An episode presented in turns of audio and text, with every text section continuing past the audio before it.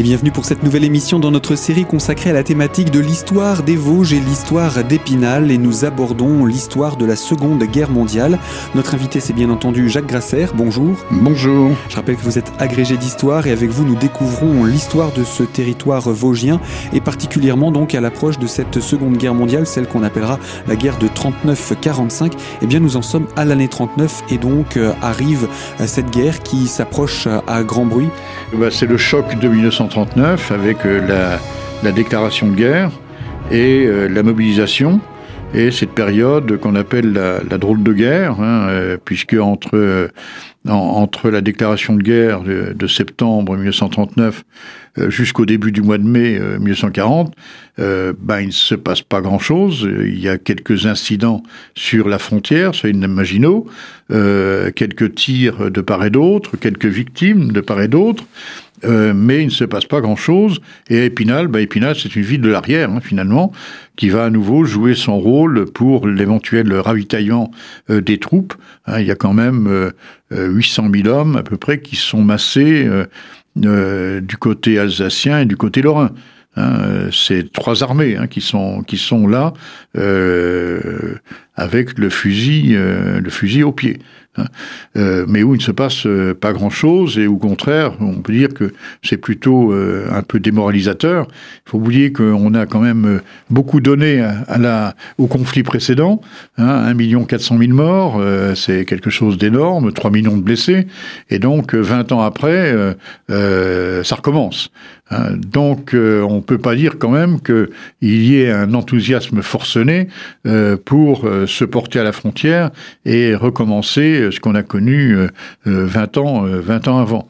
Hein, il y a une atmosphère qui est complètement différente, euh, et puis une atmosphère aussi un peu, on pourrait presque dire, de défaitisme, hein, où on veut la paix à tout prix. Euh, souvenons-nous des accords de Munich, euh, par exemple. Hein. voilà, donc on capitule quand même devant le chancelier, le chancelier Hitler.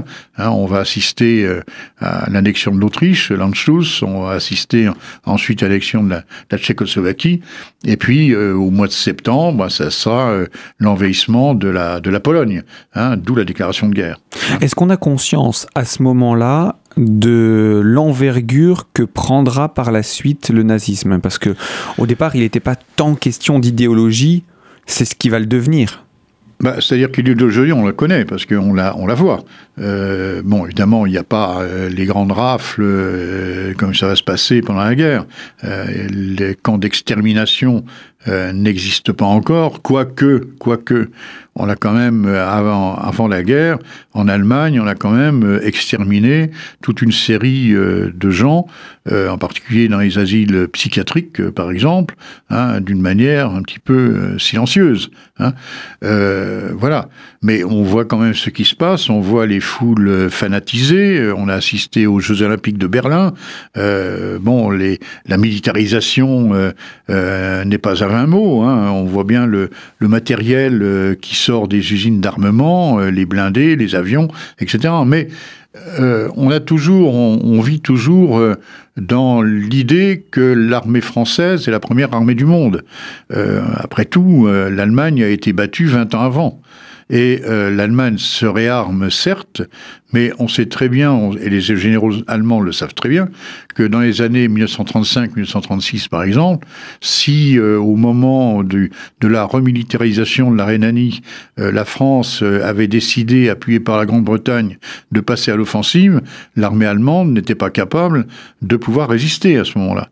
Et même en 1940, hein, en 1940, le matériel français n'a pas à, ni anglais n'a pas à rougir par rapport au matériel allemand.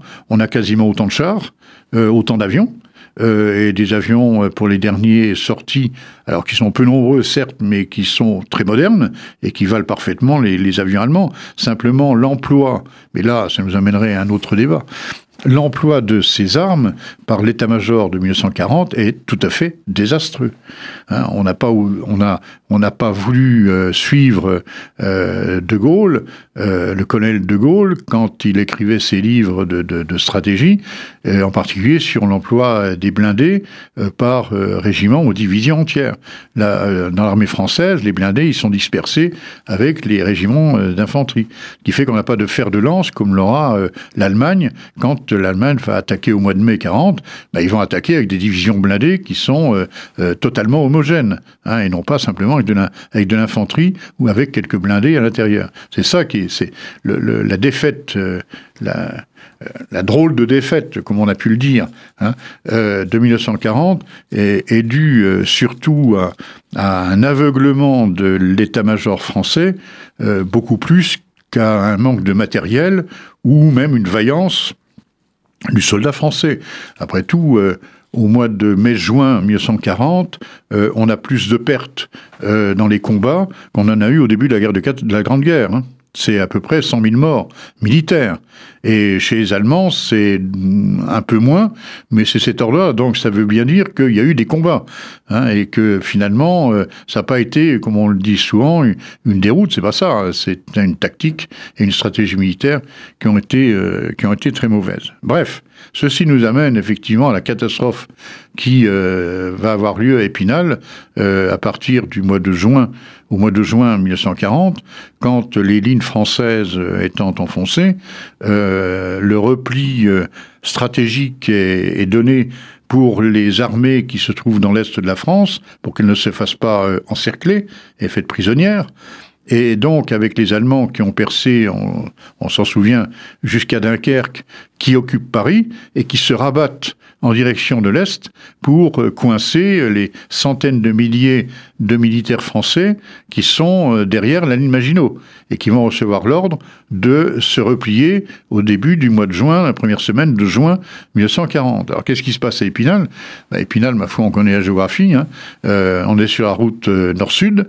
On est sur une vallée de la Moselle qui est nord-sud. On se retrouve sur une voie ferrée qui vient aussi euh, du nord et qui va vers le sud. Et donc, euh, c'est ces communications qui vont être empruntées par euh, les armées qui veulent effectivement se replier pour ne pas tomber aux mains des Allemands.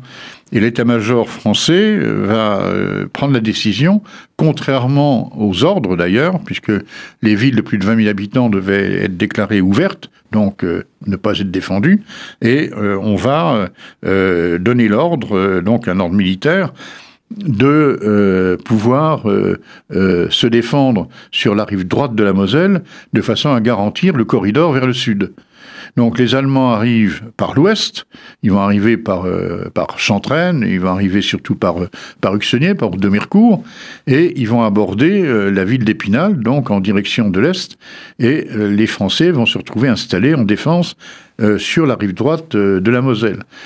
On va faire sauter les ponts, sauf un qui va résister, euh, le pont du 170, euh, le pont de Pierre, qui va pas sauter, et où les Allemands vont réussir à désamorcer d'ailleurs les, les, les, mines, euh, donc il va rester intact, et donc il va y avoir des combats extrêmement violents en centre-ville, le 18 et le 19 juin, hein, vous voyez le décalage, hein. le 18 juin c'est l'appel de De Gaulle, hein, à Londres, et nous on est en train de se bagarrer à Épinal. 18-19 hein.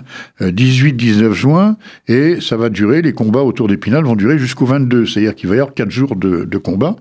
Euh, donc les Allemands euh, ben, vont détruire une partie de la rive droite, c'est-à-dire qui allait le, une partie du, du, lycée, du lycée de garçons, Crédit Lyonnais, etc., enfin tout l'îlot qui se trouve à côté de la place des Vosges, et puis tire sur la préfecture, avenue des Templiers, enfin il suffit de regarder la reconstruction d'un après-guerre pour voir où les combats se sont déroulés.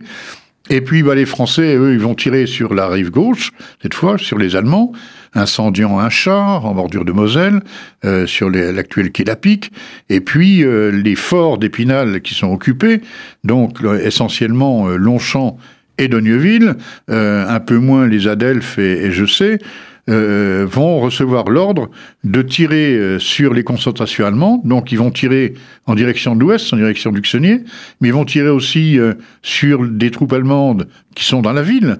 et donc des obus, en particulier de Fourlongchamp, vont tomber sur le quartier du Boudiou et vont occasionner des dégâts énormes puisque le quartier va être quasiment, quasiment détruit.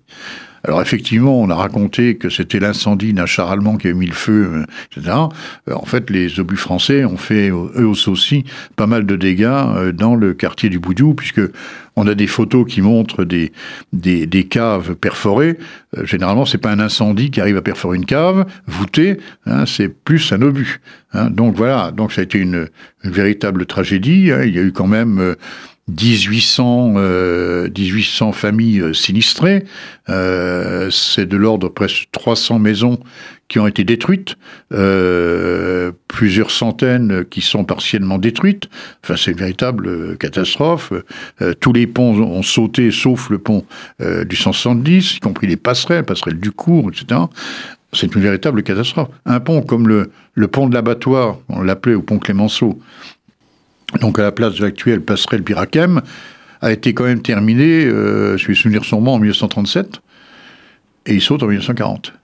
Hein. il n'aura pas duré longtemps. Voilà. Il n'aura pas duré longtemps. Il sera pas reconstruit à la même place puisqu'il a été, maintenant c'est le passerelle, et le pont Clémenceau a été déporté euh, cette fois euh, un petit peu plus en amont. Donc voilà, c'est une véritable, une tragédie, euh, avec euh, évidemment un exode euh, des populations hein, devant cette avancée des, des Allemands, énormément de prisonniers dans les donc dans les casernes de la ville avant d'être emmenés en, en Allemagne. Hein. Euh, et donc euh, l'occupation euh, va commencer. Eh bien Jacques Grasser, nous allons parler de cette occupation, mais ce sera dans une prochaine émission. Nous allons revenir sur cette période de la, celle qu'on appelle la Seconde Guerre mondiale, la guerre 39-45, et on en reparlera avec vous dans notre prochaine émission sur cette série consacrée à l'histoire des Vosges et l'histoire d'Épinal. Alors surtout, ne manquez pas ce rendez-vous. À très bientôt.